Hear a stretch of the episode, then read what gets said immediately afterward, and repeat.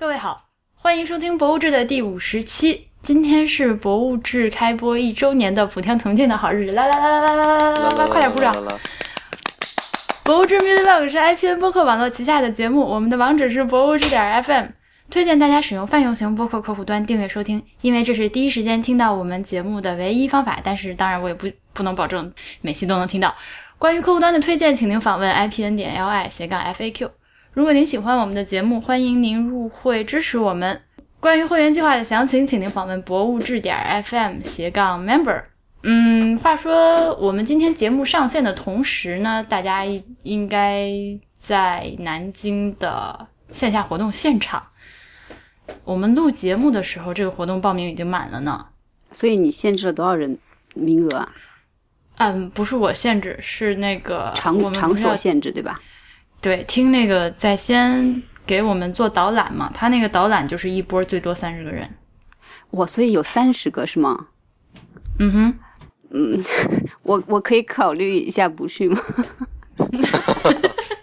不行，你已经 贼船以上啊，都还没有那什么。大家好，我是婉莹，我是大黄，大家好，我是小爱。所以今天是一期没有主题的闲聊。不，今天是个喜庆的日子，今天是个团圆的日子，今天是个好日子。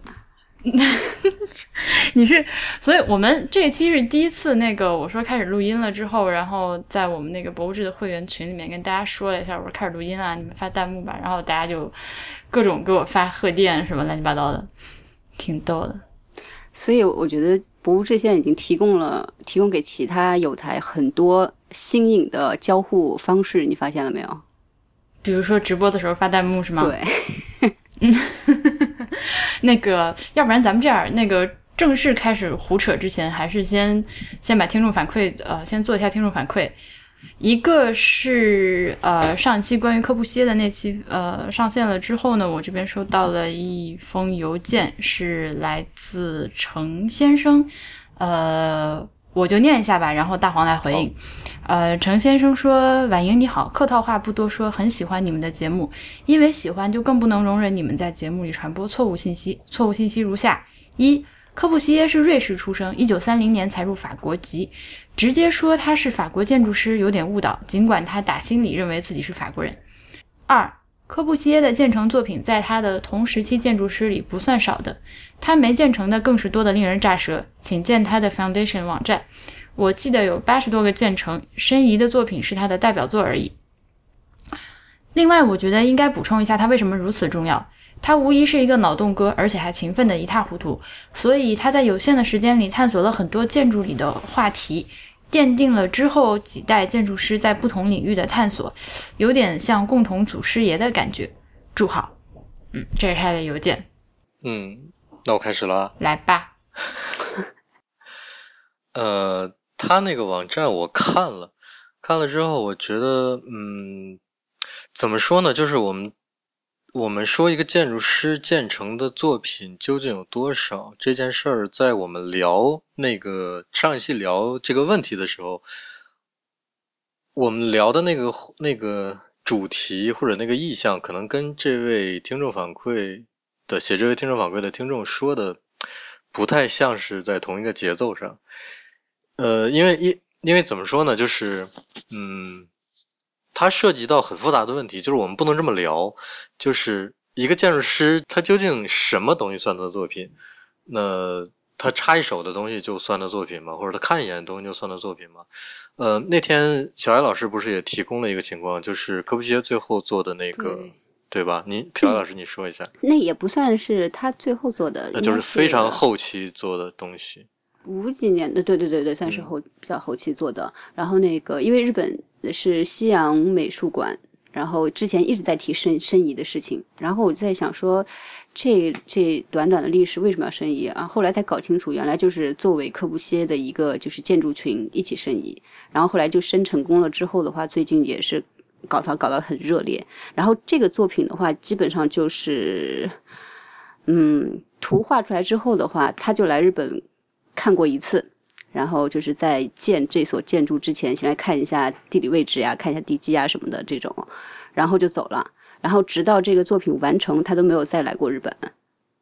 所以我不知道这个对算不算说是你说的说他只是插手了一下，还是怎样？对，其实我也我也蛮想听一下你的解释的。嗯，这个当然，他如果整个图或者图的大部分都是他自己亲自处理的话，那这个甭管他最后建成之后有没有来看过，或者有没有在施工阶段进行多大程度的督导，那么其实这还都算是他的作品。但是有另外一种比较奇怪的情况是，专门是跟科布西耶有点关系的，就是他早期在瑞士，就是他刚刚开始做建筑的时候，做过那么几个项目。我们现在看来，完全跟一个普通的瑞士民居没有什么太大的区别，几乎没有什么科布歇的影子。对，然后科布在自己在在世的时候的自己的一些作品展览上，当别人把这几个项目拿出来跟放在他的履历里面的时候，或者放在他展览的头作品的头几个的相关的介绍的时候，他都明确的跟别人说要把这几个项目拿掉，就是他是吗？哎，因为我记得我之前看过有关他的文章嘛，嗯我记得就是科布西耶是在他的那个怎么讲建筑生涯当中分为前后两部分，就是他后来在他的那个建筑理念上发生了很大的变化，就是他之前好像就是想建非常多的那种啊、怎么说模式化的，然后嗯量产的那种房子，嗯，哎，这也是我刚要说的，就是他他在整个他的作品中也见过好几个，大概五六个，呃，图纸和外观上，就无论从图纸上和最终达成的效果上看，都几乎没有什么区别的公寓。嗯嗯嗯嗯嗯，呃然后后来后来对，就是有变化嘛，所以就是啊，你你讲，嗯那就反正就是呃，如果我们说呃一个建筑师这一生做过多少作品，我们可能有几个衡量标准，比如说呃他自己在自己的官方网站上陈列出来的自己的事务所或者自己做出来的那些作品，这些算他的作品。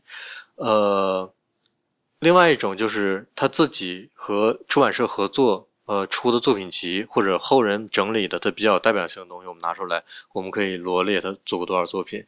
你如果把所有的他，就是在他在他已经过世之后，把他所有的这些插过手的东西拿过来，都说他是他的作品的话，这么说也没错。但是，你如果从一个艺术家或者一个建筑师的角度来讲，他自己可能都不是这样想他自己做的东西的。呃，至于没有建成的，那就更多了。你现在就我没有建成方案，可能都有差不多一百个了，所以 就是可能我们聊天的时候不能这么说这件事儿。反正我就是想说这个意思，就是要是说我们说的那个作品数量远远少于他实际真正做过的东西，那是有可能的。但是，呃，你让你让我现在凭空坐在这里冥想，想科布西耶做过多少房子，我可能最多也就能想出三十个，更多的我也想不出来。那我觉得是，我觉得是这样，就是程先生他那个邮件其实重点在于，嗯，就如果说不了解科布的人，他科布西耶的人，他听我们上期节目会感觉，呃，就是可能会被我们说的那个话所误导，觉得他其实是一个很低产的建筑师，怎样怎样。但是经过你刚刚这样的解释呢，其实就把这件事情说清楚了。所以这算是我们比如说表达观点表达不太严谨嘛？呃啊、就是我们预设听众知道一些东西，其实。那我念下一个喽。哎，这一位听众呃，子瑜，他是说，本人读书的时候曾经在天文馆，就北京天文馆做志愿者做过一年。当听到吐槽北京天文馆的时候，简直笑得停不下来。每每让我想起当时给观众讲不好意思，机器坏了还没修时候的尴尬脸。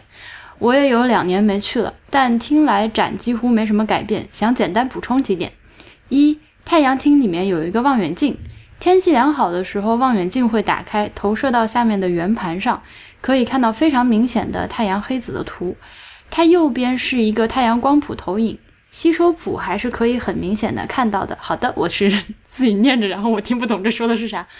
呃，在播放 NASA 的录像的地方，正常会呃是会实时显示太阳球面整体和局部图像，呃，用来看太阳黑子和日冕的。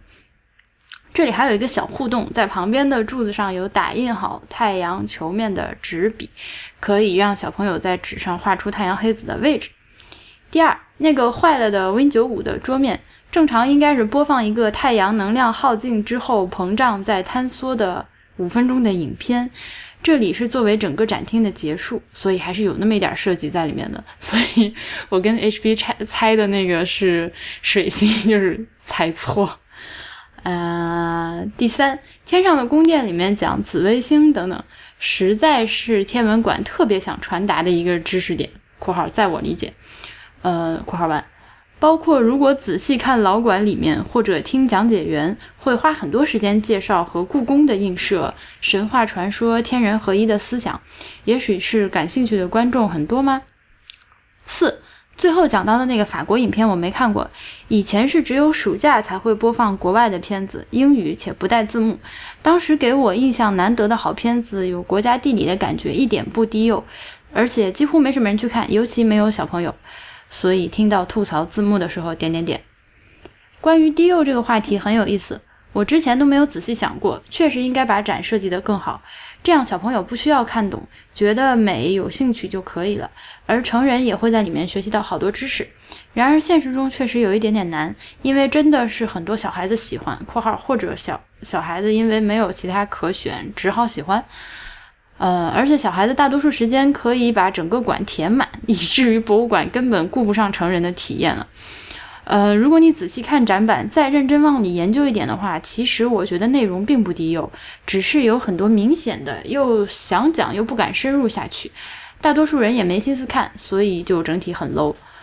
科普让我很矛盾的一点是，讲少了似乎不是那么回事儿，也不好意思出口；讲多了，大家又感觉完全不懂，也没有耐心。还是举个太阳厅的例子吧，它的展板会提到太阳结构、耀斑、黑子周期、太阳风。在我看来，这应该是一整套系统，是有内在逻辑的。比如想涉及为什么能看到太阳黑子，它是从哪里来的？但他讲的方式是用一两句话描述这个现象，比如什么是太阳黑子周期，什么是耀斑。我觉得这些知识吧，其实对观众意义不大，而且我也觉得特别难用几句话就把整个过程梳理清楚。大部分人讲到一半就走光了。最后非常感谢，就是我们啦，做这么好的节目，每天上班路上都会，每天路上都会听，特别的欢乐，谢谢。嗯，所以又听到了一个被吐槽单位当事人的 反馈呢。节目现在威力很大，是吧？嗯，我们说话要越来越小心，不然都会被关进无次元里的。你还在，你还要不停吐槽这个梗，吐槽多久？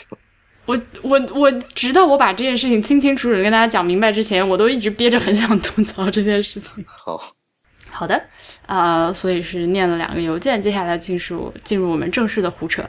我们刚刚开始录之前，我说，啊，一年是五十二周嘛？对呀，对吧？如果没有算错的话，是五十二周还是五几？你还有算吗？这不是算出来的吗？这正。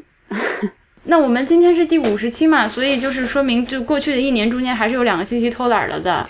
所以你知道吗？我我知就当我知道我们一年里面录了五十期的时候，我觉得我们好勤奋呢，竟然录了五十期，只差了两期，你知道吗？那个我刚刚在群里面说了一句，我说我们录的似乎有点严肃，就是在说建筑那块的时候，因为这会儿那我刚吃完饭，所以反正脑子里面写也不是很俗，然后。那个来自杭州的谢小姐说：“我们应该欢脱一些，要唱起来。”还有来自南京的诗诗说：“要不如跳舞。”所以你们要怎样？嗯，还有来自小马城的甜食说：“要假装是五十周年呢。”嗯，对，那天不是有一个听众，有一位听众说，我忘记是谁了，说：“不过这怎么才一周年？感觉是从小听到大。”好的，感谢感谢那个那个呃，D X 给我们提出一个好的话题，就是不是的，我我们现在这样就是感谢那个哪个哪个听众打赏五块，感谢打赏十块，就是。那 D X 说这个纪念性的时刻有必要说一下过去一年挖的坑，以及未来一年有哪些计划中的填坑节目，哈哈哈。啊啊，去年真的挖了好多坑啊，不过我都不记得了，你是记到都记到小本上了吗？对他有个小小我有有记小本啊，我们有很多东西就是开了个头，然后就是录了一期，本来说要录系列节目的，然后后面就是再也没有了踪影。太好，好，这你知道？你觉得就这样是吗？这坑这坑就留着了是吗？有一有一点是我我我在刚开始做来做被你拉来做博物志的时候，我想，哎，要做一嗯要做一个这样的节目，能做多少期？虽然 这不是就是我一开始的疑问吗？但是你们两个专业人员都说我们话题多着呢。对我啊，是啊，其实因为博物馆就是你要想说的话，就是永远是无穷无尽的呀。后来对，后来我发现，哎，原来这些点都可以拿来聊的时候，我也觉得确实至少还能再聊个，呃，再聊个两百三年年，向天再借五百年的时候。向天再借五百年。看铁蹄铮中，踏遍万里河山。对不起，那个博士的听众们，那个婉莹今天吃药了啊。我没有，我还没有，我录完了才吃药。你已经准备好了是吗？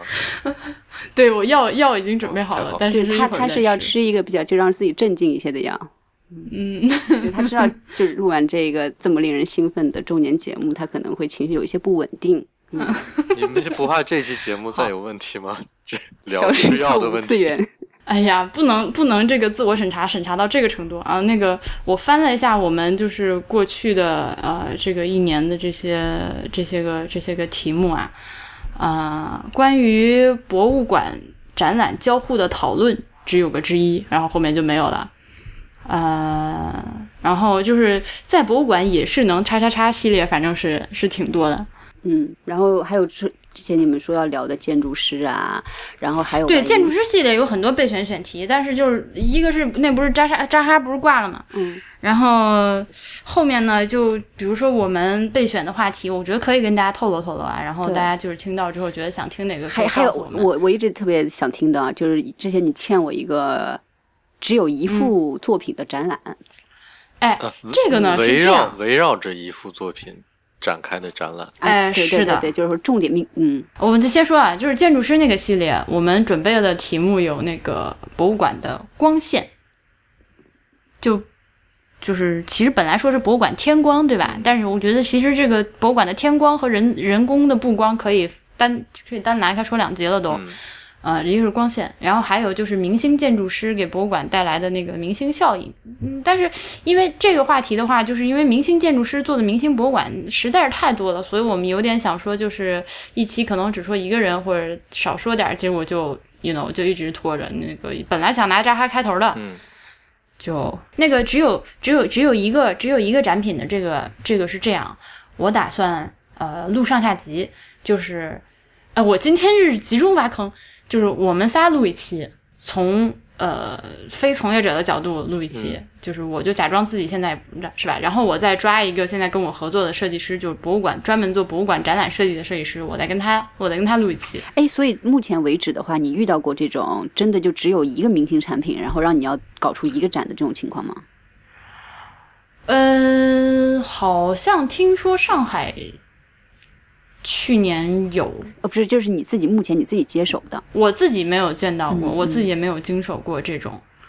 呃，有那种就是没一件展品都没有的。最近好像说成都不是有一个莫奈的展吗？所以没有莫奈的作品是吗？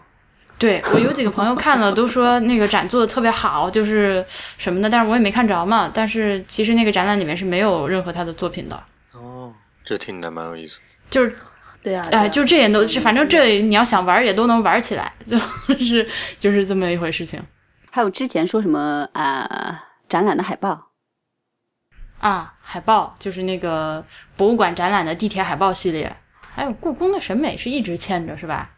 对，故宫的审美是这样，故宫的审美呢，故就关于故宫，咱们其实前前后后也录了不少。然后我自己特别想说的乾隆这个话题呢，陛下官他们聊过了。哎，没有啊，有聊过吗？聊陛下陛下官陛下官他们专门说了一期，就是那个农家乐农家乐审美皇帝的事情。但是我就想说，呃，我们什么时候等我那个下一趟去北京的时候，呃，跟那个陛下官的主播一起，就是咱们再录一期，就是整个故宫的，就不光只说乾隆吧，嗯包括包括故宫作为一个博物馆，它在布展和运营上的一些审美选择，是吧？我们都知道，最近故宫就是跟那个呃，就是那个互联网媒体合作，就是整出了很多幺蛾子嘛。嗯，我打个岔，你你刚，因为你刚才突然说那个莫奈的那个展没有莫奈作品，嗯我就、嗯因为我刚我 二十分钟之前还在奥赛美术馆，因为今天是免费日，我不知道，但是我去的时候才知道，里面人多到就像是国内的旅游景区一样，你知道吗？嗯，然后他现在改造了呃五层的一个展厅，专门用来展印象派时期的作品。它里面对我知道，对，因为人多到那个程度，就是我就走一圈下来，我我觉得那个那个展览里也打引号没有莫奈的作品。OK，就是那些作品长得就在那个环境下已经都不像是 我之前见过的同样的那张画了。我觉得就是有点是因为周围全是那全是那种一个路子的画，是吗？不是，就是因为人太多了，就是你啊连转身都很困难。然后嗯人多到那个程度，已经我觉得安保可能都会有问题。哎，好多所以是嗯因为那个欧洲放暑假造成的吗？还是我不知道，就是我举例子吧，就是一般画嗯之前面不不都有拦着那个那个栏杆，或者有一个绳子在那牵牵着，然后让人保持一个固定的距离嘛。然后、嗯今天还有一个很重要的事情对我来说，就是莫奈呃奥赛美术馆允许拍照了。嗯、起码哦在我、起码在我上一次去的时候，他还是不能拍照的。我之前是拍过奥赛的一张展厅的照片，但是我在三四层走廊的那个、那个、那个横穿的走廊里面，上面有钢结构，钢结构中间有那个空洞，我是在那里面偷偷拍拍的，拍过一张展厅的照片。但是它现在竟然允许拍照了，拍照的问题就是又开放又允许，又免费开放又允许拍照，就是有有人会会离那个画很近，然后去和那个画合影。呃，挡挡住他的那个绳子都已经被他拉进去了。，OK，真的真的有很嗯多人是是这样在做，但是呃既没有警报，然后呃工作人员人数由于太少了，实在是维持不了这么大的场面的一个问题，所以我我在里面走的整个过程中，我都有点担心那些作品，所以我当时就觉得这些作品在在在在在刚才那个瞬间就画成画成印刷品也没关系那种感觉，就反正大家哦，就是你明白我的意思吧？就是你这这是你自己，这我知道你的意思，但是我觉得你这个话反正就你自己说说就要开始要误导观众了？不是，就是我觉 嗯。我觉得在那个情况下，就是那个画是印刷品都没有关系，我是这种感觉，就是就那些都已经作品都已经不像我之前安静的就一个展厅里只有几个人的时候的那些作品了，就是大家嗯也没有仔细看那些东西，过去之后跟他合个影或者拍一张照片，立刻就走掉了，呃，嗯哼，不是说他们是游客或者怎么样，但是那个场面真的混乱到，即使是想仔细看画的人，可能也就从旁边就看一眼就走掉了，因为真的水泄不通的 那种状态。回头我可能会发一篇跟这个有关的通讯。但重点是，重点是警察叔叔他偷偷的拍照了。什么？嗯，明年还要填什么坑？明年留点悬念吧。啊，就不能把我接下来的那个选选题计划都都都撸出来是吧？那当然，而且你脑子转这么快，到明年还不一定怎么样呢。这就变成欺骗观众了 哈，欺骗听众了。嗯，好吧。所以今天我们除了这个念，除了我们念这个就是反馈和胡扯之外呢，其实多少还是有一点正经事情的，就是关于日本的博物馆，呃，就这种展览场馆的一个那个公众安全一个防震的话题，是吧？哦，哎，那个之前不是有一个呃听众给我们写了反馈嘛？然后嗯嗯，就是嗯说想他他这那个反馈可以读吗？可以啊，呃，他说我是博物志的忠实听众，最近这个节目聊的都是南京，有一种要冲过去的冲动。我想说，同学，你可以报名参加我们。说不定他真的报名已经报名参加了呢。嗯呃，本人在巴黎远郊区上学，最近塞纳河洪水泛滥，卢浮宫、奥赛和岸边的博物馆都关门搬文物。卢浮宫的 Entresol，呃，就是那个地下半地下室，里面有伊斯兰、埃及和希腊的展品，里面有陶瓷、地砖、墙砖等等的大面积展品。对我来说，呃，在我看来，一两天转移完几乎是不可能，但似乎卢浮几百个人一天就搞定了。所以我真的是很好奇，有什么博物馆学，呃，小撇步能完成这样的神迹？这什么词儿？我我自己是学系统可靠性的，对这种风险、灾难风险管控很感兴趣。系统工程上，我们会设计系统备份系统，会定期更换保养零件，实在不行就弃车保帅。但是显然对于博物馆来说很难做到，所以很希望我们能聊一聊在博物馆面对自然灾害时的风险管控。特别是相对一般公共空间人员疏散之外的展品保护，呃，对，所以是这样的一个问题。那我们我自己在这方面其实真的是不懂，就是我们的课上讲了，但是讲的非常的泛。嗯，所以小爱在日本那边是有一些更多的观察，是吗？嗯，哎，打个岔，就是他是说搬文物这个事儿，我觉得搬文物这个事儿的话，应该问蒋介石，就我国的物流之神。就问问他是怎么能在短短的时间里这么快速的，然后把当时南京朝天宫那几十万文物就这么哦哦哦！我家现在电视上，我家现在电视上在放那个奥运会的开幕式，然后现在是吉塞尔邦辰女神出现了，你就差打的，我以为 我以为好长的腿，蒋介石，好长的腿，腿比我整个人都长的。对不起，你接着说蒋介石。没有没有，我就说他就是当时是怎么能对吧？就是从南京朝天宫就把那些文物就搬到。我不是说的有一本书嘛，那个两岸故宫的那个什么离合那个，你去看。啊，那里头有说到他那个整个如何搬运的过程是吗？对，是等你回来南京，我把那本书送给你吧。OK 的，好的。然后那个他刚刚提到就是说，就一般啊，就据我所知，就是博物馆的收藏库的话，一般都是在地下嘛。然后不一定不一定不一定是吗？就基本上可能就是日本大部分情况下的话会放地下，因为放地下的话有防水、防虫、防霉的这种功能嘛。嗯嗯。然后嗯，因为日本就是一个比较多灾的国国 国度嘛。嗯。然后所以就是说他们在面对危害的时候，确实是有一套那种指导规则的。然后基本上每一个博物馆的从业人员，他们就是进到。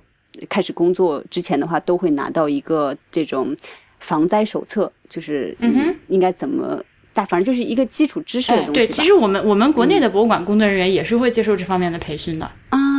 那你等会儿说说你们大概接受的培训吧。然后就是我之前。大概就是看过他们那个就是防灾手册，大概写的都是什么。然后，但是很遗憾，他没有说到，就是说啊，在这个灾难发生的时候，我们应该怎么样去搬文物，或者用什么小撇步来快速的搬文物。这个，对，这我不能回答。但是就是很有意思啊，就是先他他先说的是，呃，在危机，呃，就是说，首先你要先呃分一下这些自然灾害还有危害的种类是什么。不光是自然灾害，就是除了比如说地震、水灾、火山爆发或者雪灾这种是属于自然灾害的，对吧？然后呢，他们预想到的危害还有故障，比如说火灾、停电或者是设备损毁。然后呢，还有一些这种事故或者是违法行为，比如说有观众闹事，然后啊，博物馆有危险物、有恐怖分子，嗯，然后再就是一些那种地理危害。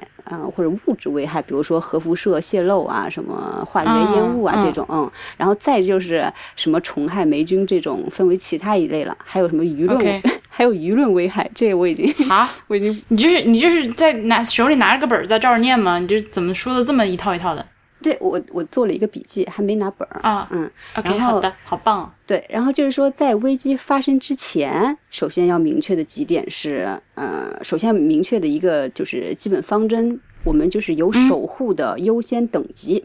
你应该那当然对，先护什么？然后，所以他刚才就说到，其实我们怎么样去疏通，怎么样什么的，就就一个点，人一定是最重要的，第一位的。对对，资料藏品放次位。设备设施放最末最次位，对，嗯，然后呢，在应对危机的时候的话，基本上是要明确一个责任，就是当呃，就是比如说他他们可能有很多部门，嗯，比如说让我想想哈，通讯部，什么引导部，对，然后搬运资料部，或者是那种总务部，对，然后还有什么，就是事务二课。对，然后就是说你是负责引导的，你还是负责就是向外发信息的啊？然后你还是来负责灭火救护的啊、还是那来他这些他这些不同的职责，其实是就是日常的那个工作人员在发生这个情况的当时就被临时变成了这个职责。倒不是吧，就是说基本上就是每每嗯呃也有可能，这个我我不是很清楚，但我我能猜到的，我觉得可能相对来说人员设施比较足的一些那种大的博物馆的话，它应该是有相应的部门的。然后呢，嗯如果比较小一些的地方的话，那可能一个人要充当好几个责任这种。嗯嗯嗯，这个危机发生之前哈，然后发生之前的话，你还要做一系列的风险评估，就比如说你这个博物馆建在了一个什么样子的场所，对吧？然后呢，你啊是对你你比如说呃，那比如说，那全日本都是一个地震多发的场所，所以其实日本的博物馆建筑，他们理论上说，在做建筑设计的时候，防震等级就是已经是非常高的了。啊，对对对然后我顺着你这个话往下说的话，比如说我们呃之前提到的杭州博物馆，它是一个依山而建，然后呢那个山的后面呢又是有水有树的，所以呢就是那个防霉、防潮，还有那个所有的通风口都要有那个加装呃防虫防鼠的网，这些都是呃博物馆。在那个，这属于当然了，这不属于这个就是灾害发生之时了，这就是属于未雨绸缪的一些做法。啊，对对对对对，这就是我刚刚想说的，根据你的什么气象啊、地质啊，然后等等等等，嗯嗯对，然后来首先就预估到我们可能会遇到什么样子的危害，那我们需要做什么样的措施。然后呢，那刚才婉莹讲地震的话，日本真的就是，你说来个四五级的地震的话，基本上不会有人恐慌，你知道吗？嗯，嗯然后呢，其实我之前特别有意思，我之前不是去那个印刷博物馆，去嗯帮那个听众印礼物嘛。然后去的那天下午，正好就是在那个东京呃郊郊郊区吧，反正就是说首都圈，然后发生了大概是五级的一个地震，然后就是震感非常的强烈。然后呢，我当时第一想到的就是，呃，印刷博物馆里面有一一两万个活字，对吧？就这么 就排在那儿，我就想说，我操，这活字怎么办？我我好怕自己过去之后，毕竟你想有震动的话，活字肯定还是会有一些影响吧。去了之后完全没有任何的。就是异常，然后我当时就特别好奇，我就问那个老爷爷工作嗯人员，我说这刚才不是来地震了吗？我说不会有影响吗？然后当时他自己就用手特别猛烈的去晃那个装那个活字的整个、那个柜子，他说嗯，完全哎，它是等一下，我打断一下，他是那个、呃水平放置的还是垂直放置的啊？垂直垂直放置的，？OK OK，就整个一嗯、面墙一面墙的那种，然后堆着活字，对。然后他说这个都是完全做好了一个，就是怎么说预估到这个地震的这样子的一个怎么讲，嗯、呃，就是反正就完全都是已经做好了防震措施的，而且平常其实来个五六级的地震的话，基本上不会有任何的影响，而且就是说这正好印刷工厂的话，它是在地下。所以相对来说，嗯可能受的影响又会少一点点。而且像日本一般嗯普通的建筑的话，基本上都能抗到六级的地震，而且就日本的这个六级可能比我们国内的要级别要要要低。就是说我们比如说之前日本那个三幺幺大地震的时候，它是七级嘛，但其实可能放到国内来说的话，可能就是八级或者九级的那种水平。为什么呢？我不知道，但是他们反这是之前有人提醒过我的，我还没有具体去查这个级数到底是什么样的差别。对不起啊，这个我之后嗯反馈给大家。嗯，然后当然就是危机发生之前的话，还要做一些相应的训练呐、然后呢还要给各种那个展品上保险啊，给人上保险呐、然后呢还要跟你就是周围的，比如说我们展馆周围的什么警察局啊、消防局啊什么之类的，一定就是都是搞好合作啊、通风啊什么之类的。然后一旦有危险发生的话，还要还要还要跟一些媒体啊，就是对外的保持一个良好的关系，然后保证嗯随时保证信息的透明化。对，那危机发生之后的话，基本上就是首先确保人的安全，然后开始就是引导啊什么之类的，这个就是又有一套那种呃就是防灾的这样子一个训练的规则嘛，基本上是这样一个流程啊。嗯嗯嗯，所以就是我们常常在电视里面听到的，就是发生了各种呃什么天灾人祸之后，新闻里面总有一句话叫做“做好灾难应急预案嗯嗯嗯嗯嗯，对吧嗯，”。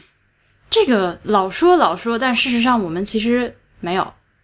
就是你刚刚就是这个本子，你手上拿这个册子里面写这些东西，我觉得我我我们国外的博物馆，我没有办法客那个乐观的说大家都有，应该是凤毛麟角有哎这个东西。但是你刚才不是说，基本上从业人员的话，应该也会有这样子的一个会会有一个非常简单的，嗯但是呃，基本上还是属于那种，嗯，我觉得是非常浅的常识型的介绍，嗯嗯嗯嗯嗯。不会说像你这样就是分工搞那么明确那。比如说，我之前也是也是，反正以前看的，就说什么大英博物馆，他给每一个那个工作人员都会配一个那种简易的紧急的什么情况指南，然后、嗯呃会给每一个工作人员就是发那个防灾的时候，你可能会需要联系到的一些组织的联系方式，然后啊，还有、就一个手册啊，是吧？对对对，还有对什么但那个东西是这样的，就是我我们我们也发，嗯我们也发，但是那个东西就是我们实际一点讲，你不管是多牛逼的博物馆的工作人员，他也不可能随时把那东西带在身上。嗯嗯嗯嗯嗯，所以我觉得就是日本这个国家，至少比如说像就是地震这个防震教育，真的是全民的，就是各种从小开始教着演习的这种这个做法，其实真的是很少有人能做到的。嗯，而且就比如说吧，就我亲身的体会啊，就之前他呃，日本是给每一个就是在东，就是基本上可能日本的居民吧，就我在东京嘛，然后只给每一个东京的居民都发了一个防灾的手册，而且那个防灾手册就分成好几个语言，然后不是有中文有英文，然后有日文，然后就是。配着图，然后就告诉你危险发生的时候你应该怎么办，就是说的非常非常非常的详细。人手一本小黄本儿啊、嗯，然后我自己上班的时候，就是我们那个工作大楼，每年至少可能两次吧，要进行防防防灾演习。然后我们公司在二十九楼嘛，嗯，然后但你每个公司就就只要派出你要你要上下爬二十九楼吗？只要派出一队人，就你至少要派出一个人去参加他的那个演习。然后我刚嗯入职嘛，然后呢正好又在管理部门，然后我每次就会被嗯派出去。我一年就爬了两次二十九楼，你知道吗？然后还要告诉他你 你从二十九楼，但还好不是爬上来，是要爬下去，就是你爬下去花了多长时间呐、对，然后呢，他就外面外面有那种，比如说呃灭火器啊、还有那个怎么说消防栓什么在哪儿的，你都可以去体验。对，然后直接自己喷火呀，还有就是浇水浇水。你自己喷火是吧？自己喷火，你是哥斯拉吗？哎我今天还真把哥斯拉给看了。嗯，哥斯拉这那么多，这系列有那么多，你看的是我跟你说，因为这次是那个烟野秀明拍的，然后对，然后所以完全是一个非常全新的角度，然后啊，烟野秀明，我一直叫他安野秀明来着。啊，那就是安吧，尼姑庵，对，那是安。嗯帮我把这段掐掉。嗯，不掐，拒绝。今天我今天今天这期我打算不剪了，就这样了。再再吃点别的哈，就因为我们刚才不是说到那个危机管理嘛，然后我当时上网查资料的时候，还查到一特别好玩的，就特别有爱。然后就是说，刚才我们不都是说到那个就是博物馆、美术馆有这种实质的这种展品什么的嘛？然后之前大家如果听我们节目，你肯定也知道，就是说什么动物园和水族馆其实也是属于博物馆一类的嘛。